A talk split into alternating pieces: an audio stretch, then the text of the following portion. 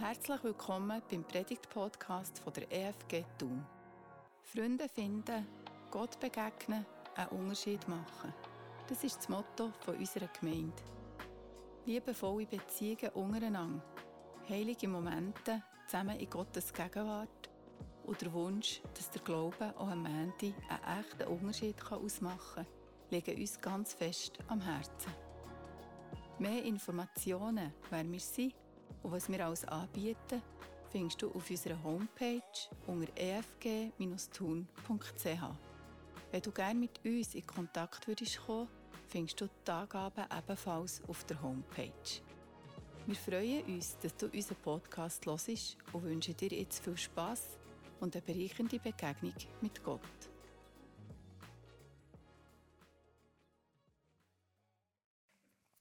Ja, wo ist Jesus? Kennt ihr das, wenn ihr an einem Ort herweht und ihr wisst, was ist? Aber ihr findet den Schlaf nicht. Ich bin vor Jahren mal mit einem Arbeitskollegen auf Mailand gefahren, an eine Messe. Und wir haben die Messe gesehen. Das ist ein grosses, riesiges Gebäude, das siehst du von weitem. Wir haben über eine Stunde gebraucht, bis wir endlich die blöde Zufahrt gefunden haben. Wir sind x-mal drum umgefahren. Und jedes Mal, wir haben es gesehen, oder? das war vor uns, gewesen, aber wir sind nicht dazugekommen. Wir sind eben nicht dazugekommen. Übrigens, seitdem gehen wir mit dem Zug. Weil das hat nämlich einen Bahnhof. Über eine Stunde haben wir die Zufahrt gesucht. Wir haben gesehen, was ist. Aber wir sind einfach nicht dazugekommen. In dieser Themenreihe mit Jesus verlinken, schauen wir ja die Geschichte an, im Lukas 5 wo Jesus in einem Haus zu den Menschen redet und dann bringen Freunde einen gelähmten Mann zu ihm. Und für ihn zu Jesus zu bringen, müssen sie es rechts, sagen wir mal, Gabaret anstellen, einen rechten Einsatz. Sie müssen das Dach abdecken, für den gelähmten Jesus quasi wie vor die Füße herzubringen, weil sie keinen Zugang hatten. Sonst. Und heute geht es ein darum, das Bild vielleicht mitzunehmen von dem, dass wir hier in unserem Leben manchmal an einem Punkt stehen, wir wissen, wer Jesus ist.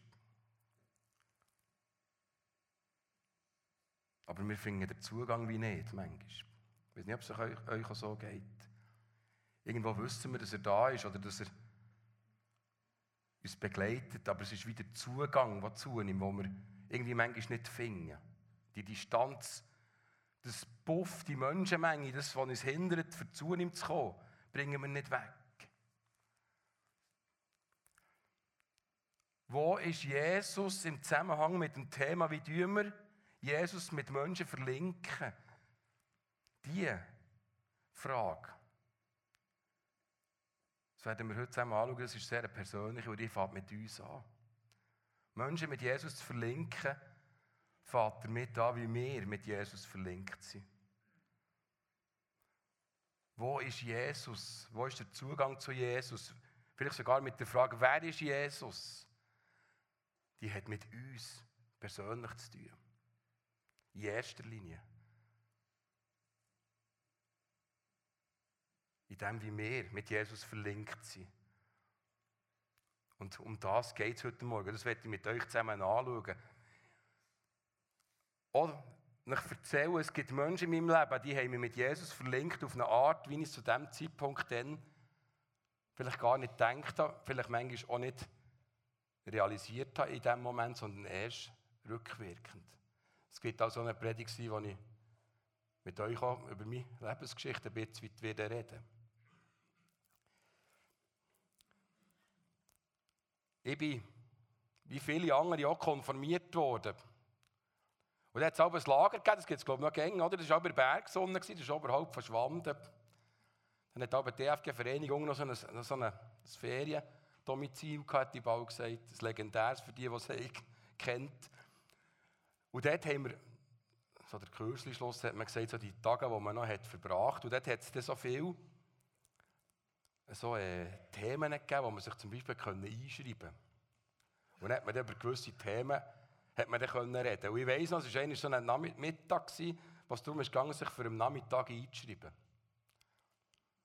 Und das waren, glaube ich, drei Themen. Und eins, da hat sich niemand eingeschrieben. Und dort hat man ja immer gewusst, wer es ist. Und das war der sogenannte Freichristian. Und den habe ich dann noch nicht gekannt. Oder? Das war einer, als ich dann das erste Mal am Mittagessen dort getroffen habe, und ich habe gemerkt, er hat so ein wunderschönes Bündnerdeutsch. Aber ich bin nicht so, ich mit neuen Leuten immer so ein auf Distanz. Gewesen. Und dann ich schlau, wie ich habe gemeint, dass sie sind, habe ich einfach gedacht, ich bei mir sowieso gar nie ein. Weil dann verschwinden die alle und dann kann ich in mein Zimmer an Ruhe.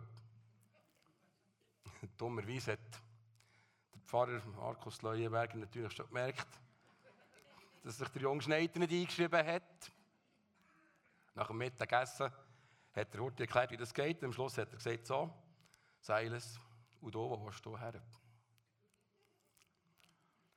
Und dann steht der Freichristian auf. Und ähm, das war so ein grosser Mann mit einer markanten Brille. Und weiss ich noch, hat er so die Brille so hinten gestoßen und so im schönen Bündnerdeutsch gesagt, du kommst zu mir. Du kommst zu mir. Und das donnert mir noch heute in den Ohren. Und das ist genau das, was ich sicher nicht wollte. Ich bin mit dem Freichristian einen ganzen Nachmittag auf einem Läubli oben gehockt in dieser Bergsonne. Über was wir alles geredet haben, das weiß ich nicht mehr. Aber ich weiß noch etwas. Ich habe mich noch nie so täuscht in einem Menschen. Und wir waren ja sehr unterschiedlich von der Wesensart. Er war sehr so ein, ein Typ, der sehr viel mit Logik drin war, so jemand, der, wo, sag jetzt mal, äh, ja, ich war emotional und er ist mehr so der, der es schubladisieren konnte. Und wir hatten dort einen Nachmittag, wo ich gemerkt habe, da ist jemand, der mit mir jetzt einen Nachmittag verbringt, nicht weil er muss, sondern ich habe gemerkt, in dem Innen ist irgendwie etwas um, was mich unglaublich fasziniert hat. Und das hat nicht mit Wissen zu tun gehabt, sondern das hat mit einer Liebe zu tun gehabt, die er hatte zu Gott. Und das ist einer von diesen Momenten. Spannend ist, ich weiß wirklich nicht, was wir alles geredet haben, aber ich kann nur sagen, ich habe mich zwei Stunden so wohl gefühlt bei diesem Mann. Und das erste Mal, so, das ist so, das erste Mal, ich das Gefühl, ich habe ein Gespräch geführt von Mann zu Mann. Da hat mich einer richtig, so richtig ernst genommen. Und es hat mich einer weit tröstet in, meiner, in, meiner, in meinem Glauben noch, dann, in meinen 100 Fragen. Und zwar nicht, weil er Antworten hatte auf alles, sondern weil er Ruhe hatte über Film. Und das hat mich so fasziniert. Und Jahre später, da war er schon Professor, habe ich ihn wieder einmal gesehen.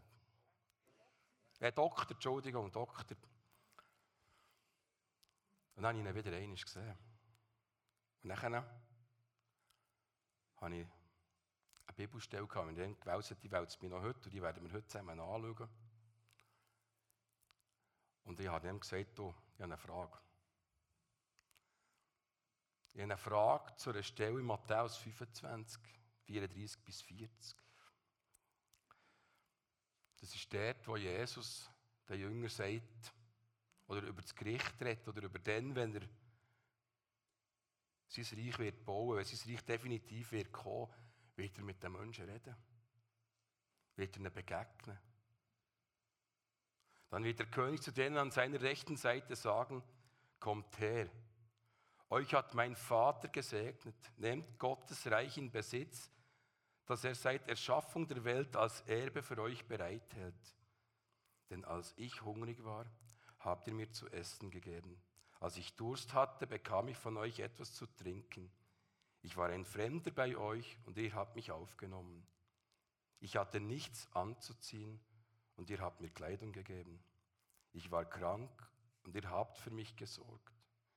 Ich war im Gefängnis und ihr habt mich besucht. Dann werden sie, die nach Gottes Willen gelebt haben, fragen, Herr, wann bist du denn hungrig gewesen und wir haben dir zu essen gegeben? Oder durstig und wir haben dir zu trinken und wir gaben dir zu trinken? Wann warst du als Fremder bei uns und wir haben dir Gastfreundschaft gewährt? Und wann hattest du nichts anzuziehen und wir haben dir Kleider gebracht? Wann warst du denn krank oder im Gefängnis und wir haben dich besucht?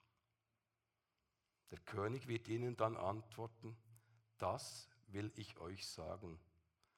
Was ihr für einen meiner geringsten Brüder oder für einen meiner geringsten Schwestern getan habt, das habt ihr für mich getan.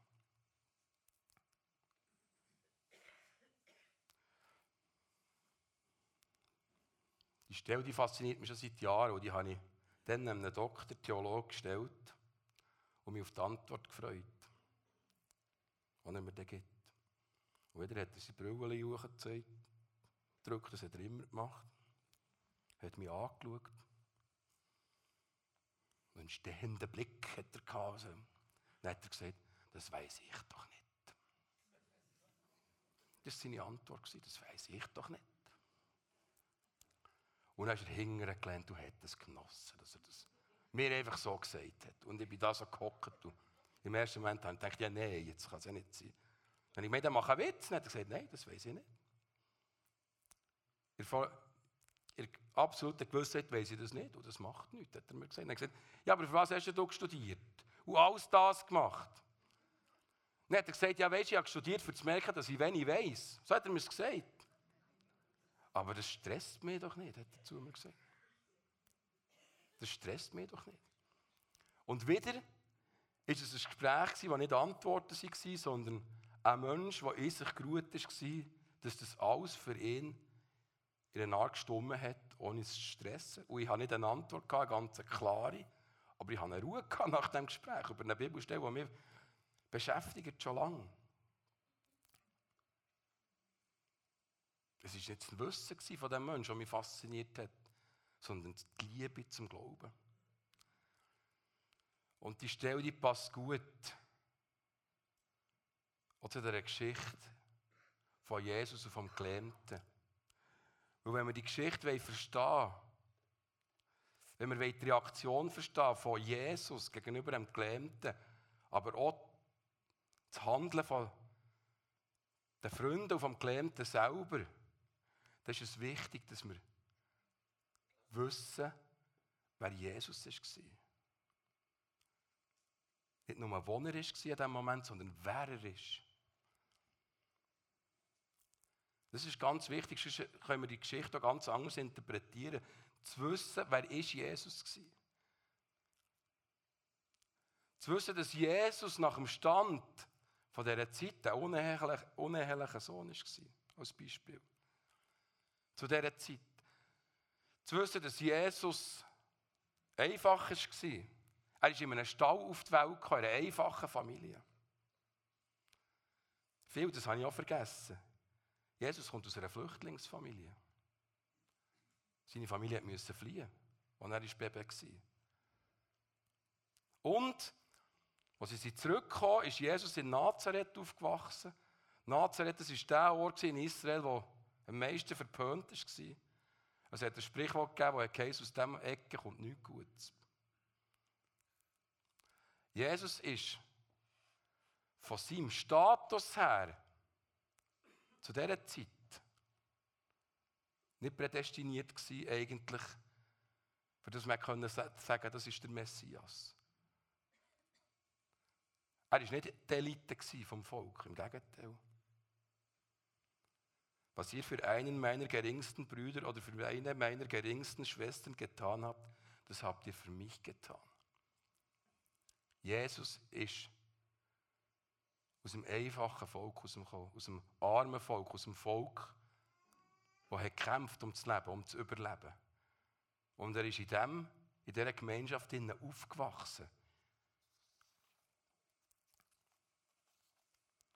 Und das ist wichtig, wenn wir die Geschichte wieder vor uns nehmen, im Lukas 5, Vers 20, dass wir verstehen, wie Jesus prägt war, wie sein Leben war, bis zu dem Zeitpunkt, wo er hier wirken. Wo er gelähmt ist, an diesen Seilen zum Dach oben nachgekommen, hat Jesus Folgendes gesagt. Als Jesus ihren festen Glauben sah, sagte er zu dem Gelähmten, deine Sünden sind dir vergeben.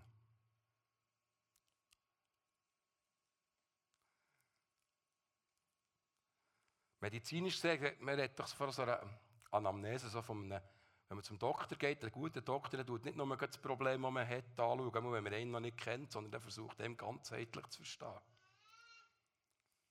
Und das ist genau das, was Jesus hier macht. Er sieht nicht einen gelähmten Mann, sondern er sieht einen Mann und Freunde, die glauben. Und wisst ihr, ich glaube, in dem Moment, wo Jesus hat gewusst, was das für die bedeutet hat, der Aufwand, für dass sie das machen können, den gelähmt vor seine Füße zu bringen. Und er hat verstanden, wieso sie es machen. Er hat gewusst zu dieser Zeit, die Pharisäer die waren die ganze Zeit um ihn, die haben ihre Bodyguards die haben sich den Zugang verschafft. Und die Einfachen, oder die ganz Armen, die Gelähmten, die haben sehr Mühe gehabt, mal zu Jesus herzukommen. Die haben in Gesellschaft wenig geholfen, die waren neben aussen. Und in dem Moment, wo das passiert, ist Jesus berührt davon, was die riskieren und für einen Aufwand haben gemacht für den Mann vor seiner Füße zu legen. Und als erstes spricht er den Mann und seine Freunde vor Gott rein. Das ist der erste Punkt, den er macht, Jesus. Er anerkennt die Menschen wie als seiner Kinder, wie als seine Brüder. Indem er ihren Glauben sieht und sie vor Sünden reinspricht.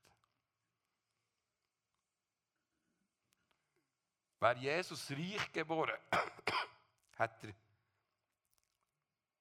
reiche Eltern gehabt, wäre er im Status, im Sozialen oben gewesen, dann hätte er das als Nötigung angeschaut, dass man das Haus auseinander nimmt. Vielleicht war es ja seins gewesen. Dass man stört, dass man da so pflegelhaft einfach einbricht, so quasi. Aber Jesus ist anders aufgewachsen. Jesus ist anders gewesen und er hat verstanden, wieso dass das hier passiert, wieso dass die das machen. Und wisst ihr, ich glaube, im Gegenkehr haben die Menschen, die Freunde und die Gelähmten auch gewusst, dass wir das dürfen machen. Ich glaube, das tiefste im Innersten haben die gewusst, auch wenn wir das Dach abdecken und der Gelähmt, unser Freund dort anlassen, Jesus wird uns wegen dem nicht verurteilen. Die haben irgendein Vertrauen gehabt, weil sie gewusst, wir spüren, das ist einer von uns. Die Sehnsucht zu wissen, das ist einer von uns, der wird uns nicht verurteilen. Die Menschen haben Sehnsucht nach Jesus, sie, haben, sie sind ihm gefolgt, sie haben ihn gesucht. Weil sie haben gemerkt, das ist einer von uns. Das ist nicht einer von weit weg. Sondern das ist einer von uns. Einer, der uns versteht, einer, der unser Leben teilt, der weiß, was das Leben auf sich hat.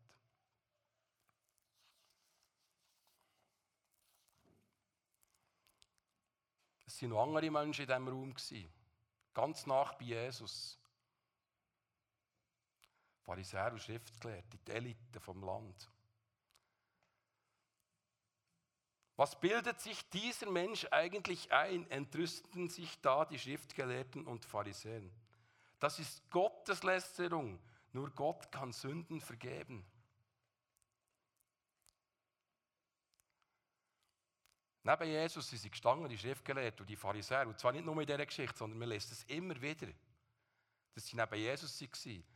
Und wenn man sich überlegt, wie viele Menschenmassen das da sind, immer auf, den, auf Jesus zukommen, die haben die Möglichkeit gehabt, sich den, die Möglichkeit, die VIP-Sitze zu verschaffen mit den Gefolgen, die sie hatten. Wahrscheinlich auch Leibwächter oder Soldaten, und den Zugang haben verschafft direkt zu Jesus. Die haben viel direkt neben Jesus können stehen. Die sind wortwörtlich neben Jesus gestanden und haben gleich nicht gesehen, wo er ist. Und so haben sie reagiert.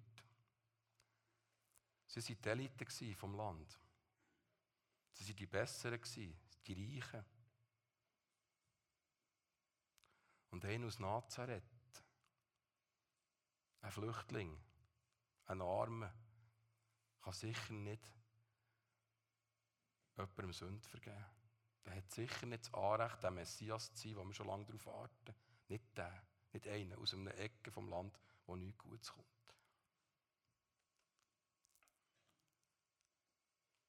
Sie haben nicht den Menschen gesehen, die ist angelassen worden, sondern sie verurteilt, was Jesus hat gesagt, was für sie, für sie ihrer Welt, ihrem Weltbild nicht ist aufgegangen. Das geht nicht, das kann er nicht. Wir nicht einen sättigen Messias, wo man darauf warten. Das muss ein grosser König sein. Es muss einer sein, der mit Ross und Wagen, mit Pauken und Trompeten kommt. Und nicht einer aus Nazareth.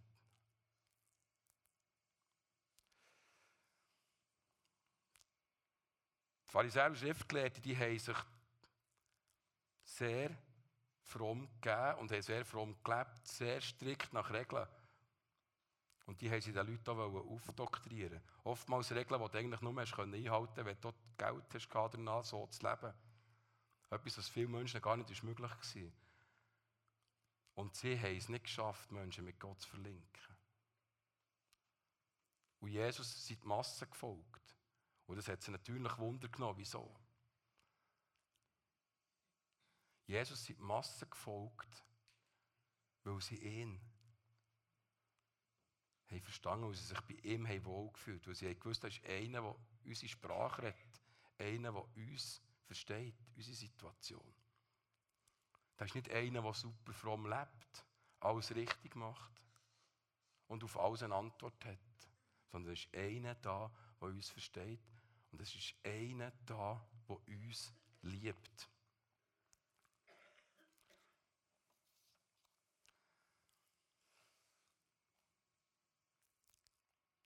Liebe. Johannes 14 steht, wenn ihr mich liebt, werdet ihr so leben, wie ich es euch geboten habe. Dann werde ich den Vater bitten, dass er euch an meiner Stelle einen anderen Helfer gibt, der für immer bei euch bleibt. Das Versprechen hat Jesus eingelöst, hat Gott eingelöst durch den Heiligen Geist. Und es steht hier nicht, wenn ihr mir glaubt, sondern wenn ihr mich liebt. Es ist immer das Wort Liebe, wenn ihr mich liebt. Wenn wir Menschen mit Jesus verlinken oder sagen viel wenn wir bei uns haben, wenn wir uns mit Jesus verlinken nach bei ihm dran sind, dann geht es vor allem um Liebe. Und nicht um Wissen, sondern um Liebe.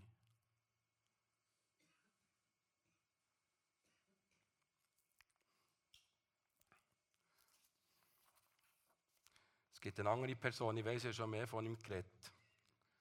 Und vielleicht werde ich noch ein paar Mal von ihm reden. Der mich verlinkt hat mit Jesus. Das ist mein Großvater. Und das rote Velo, das war mein alter Göppel, das weiß ich noch. Mein Großvater war einer, der nicht viel geredet hat. Nicht so viel geredet. Wenn er auch am Sonntag da war, war er der Erste, der draußen war. Wieder. Er hat meistens die Tür oft aussen gewartet, bis das Grosse ist gekommen, dass er heim konnte. Er hat nämlich nicht so gerne viele Leute gehabt.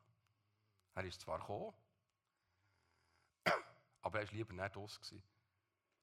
Ich habe mich noch besinnen, äh, ganz am Frühjahr waren wir am Rittweg, dort hatte es einen Garten und nach dem Gottesdienst ist er wieder raus, ich weiss, wir Gielen, wir haben immer gewusst, wenn fertig ist, wir können raus und Grossfett stoßen. Und dann geht gegen irgendetwas.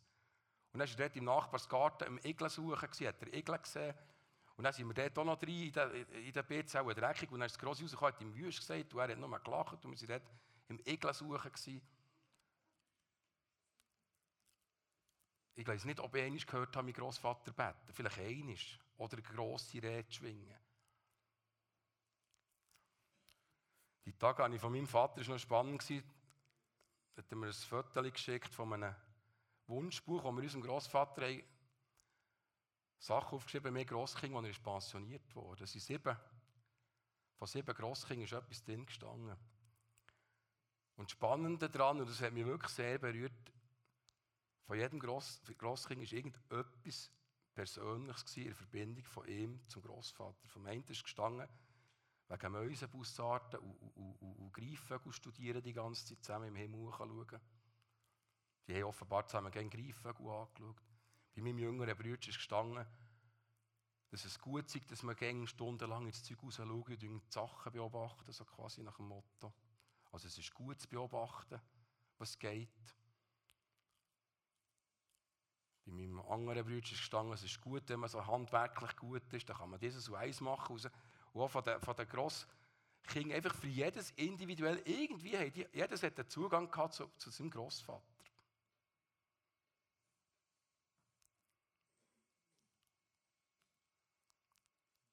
Und ich habe mich immer so wohl gefühlt bei meinem Großvater, obwohl ich so ganz grundsätzlich anders war. Aber wieso? Ist mir manchmal gar nicht bewusst gewesen. Aber ich habe einfach gewusst, ich bin bei ihm wohl. Und ich habe einfach gewusst, in seiner Nähe tut es mir gut. Und schon bevor er gestorben ist, habe ich gemerkt, er wird mir unendlich fehlen. Wirklich manchmal. Er wird mir fehlen. Und es ist jetzt 18 Jahre, glaube ich, her, als er gestorben ist. Er fehlt mir gerne auf eine gute Art. Und ich kann mich noch besinnen, als er gestorben ist, ist die Todesanzeige gekommen, ist dort etwas gestanden, ist ein Vers gestanden, wo ich plötzlich gemerkt habe, aha. Es war wie eine Offenbarung von ihm über sein Leben. Dort ist gestanden, das Einzigartige an dieser Liebe ist. Nicht wir haben Gott geliebt, sondern er hat uns seine Liebe geschenkt. Er gab uns seinen Sohn, der alle Sünden auf sich nahm und sie gesühnt hat. Auch hier redet man von Liebe. Auch hier redet er von Liebe. Von Liebe, die wir von Gott haben bekommen. Nicht Wissen, sondern Liebe. Und mein Großvater war einer, der zu einer Zeit, wo vielmals noch geistige Übungen vielleicht auch noch ein zum Leben gehört der hat auf das verzichtet. Der hat nämlich das hier verstanden. Der hat gewusst, ich muss nicht irgendetwas versuchen zu machen, ich bin geliebt. Also gebe ich die Liebe weiter. Nicht mit grossen Worten, aber mit dem Leben und mit der, mit der Tat. Viel von meinem verlinkt sein mit, mit Gott, mit Jesus, was mich heute prägt im Nachgang, hat viel mit dem Blick und mit dem Erlebnis, das ich mit ihm hatte, zu tun. Nicht zu wissen auf Fragen aus, sondern zu verbunden sein und Zufriedenheit im Glauben zu haben und Liebe zu haben. Im Glauben.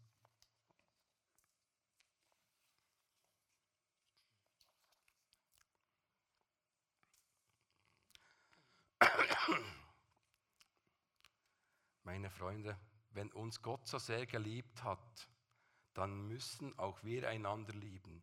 Niemand hat Gott jemals gesehen, doch wenn wir einander lieben, bleibt Gott in uns und seine Liebe ist in uns zum Ziel gekommen.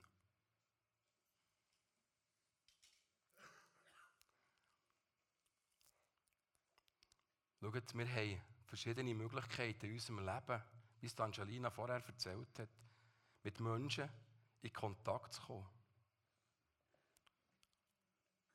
Wir haben einen Gottesdienst zum Beispiel heute wo wir uns mit Jesus verlinken können. Wir haben in unserer Gemeinde, in der EFG tun verschiedene Möglichkeiten, wo wir uns mit Gott verlinken können. Wir haben zum Beispiel auch Alpha Life, wo man sich Gott näher lernen kann. Wir haben einen Jungschi, der Kinder Gott lernen können. Aber wir haben ein Leben, nebendran auch. Das ist das, was Angelina gesagt hat. Wir haben Freunde. Oder es wäre gut, wenn wir sie haben.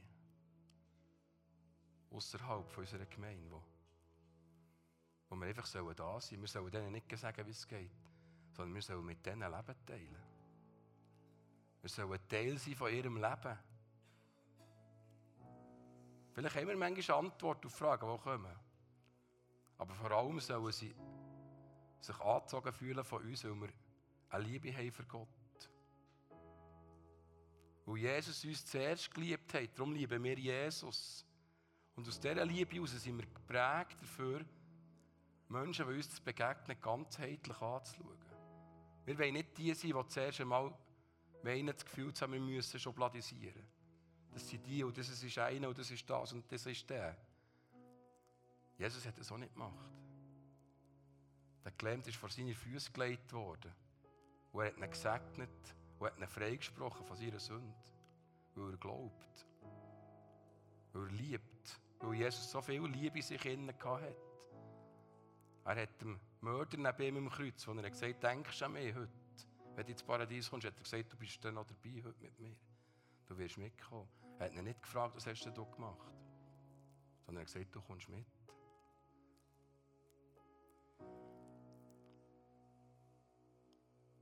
Mein grösster Kampf ist manchmal, dass ich mir das Dach auftue in meinem Leben.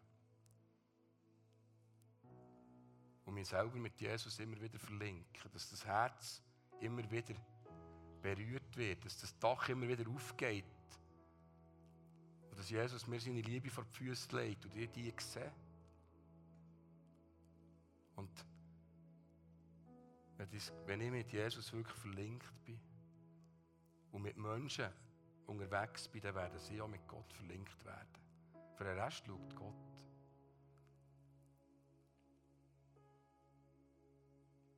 Aber wir sind aufgefordert, unser Leben zu teilen. Und mit Menschen unterwegs zu sein. Und es ist egal, ob es Flüchtlinge sind, ob sie von einem Ort kommen, wo man das Gefühl hat, oder wo man sagt, es sei so und so. Das ist wichtig, dass wir mit Leuten zusammen sind, weil wir sie gerne hätten, nicht weil man sagt, sie sind gerade diese eine. Und dann bin ich überzeugt, dann werden wir die Gesellschaft verändern. Jesus hat die Gesellschaft verändert und die Menschen zu ihm her sind, weil sie sich wohl gefühlt bei ihm. Und ich wünsche mir so sehr, dass wir Christen die sind, die Menschen hergehen und sie sich so wohlfühlen bei uns. Weil sie gar nicht anders können, als sich wohlfühlen bei uns. Weil wir so Liebe im Grundsatz zuerst einmal. Mit der Liebe, die Gott uns geschenkt hat, durch Jesus. Und durch den Heiligen Geist, den wir in uns haben, will Gott mit uns Menschen verlinken.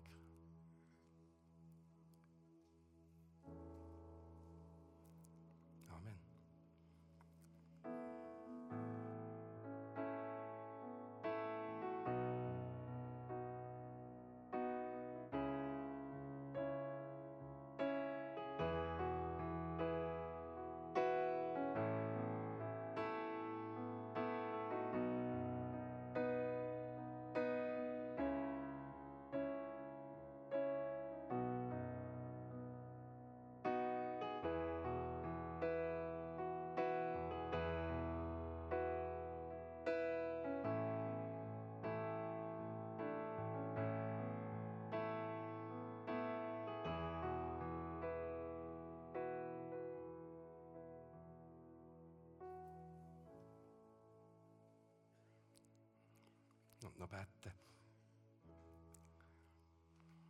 Ja, himmlischer Vater, ich möchte dir danken, dass du ein Gott bist von, von Liebe. Dass wir dürfen wissen und kennen durch dein Wort, durch die Bibel, wie du Jesus gelebt hast, wie du bist inspiriert warst, wie du Glauben gelebt hast.